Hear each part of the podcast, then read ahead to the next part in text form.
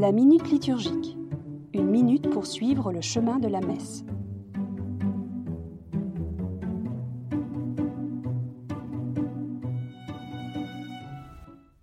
Prière universelle. La prière universelle est à la charnière entre la liturgie de la parole et la liturgie eucharistique. D'un côté, elle est nourrie de la parole de Dieu et en constitue une réponse priante. Après avoir entendu les mots d'amour que Dieu nous adresse, nous pouvons avec confiance épancher notre cœur devant lui. D'autre part, la prière universelle est aussi tournée vers l'Eucharistie. Le peuple de Dieu se présente devant lui, porteur du monde qu'il veut remettre entre ses mains bienveillantes. C'est ainsi qu'il confie au Père les peines et les joies, les souffrances et les espérances de l'humanité et de l'Église.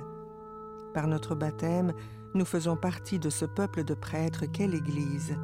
C'est cette mission qui nous anime en Eucharistie, dans la prière universelle notamment.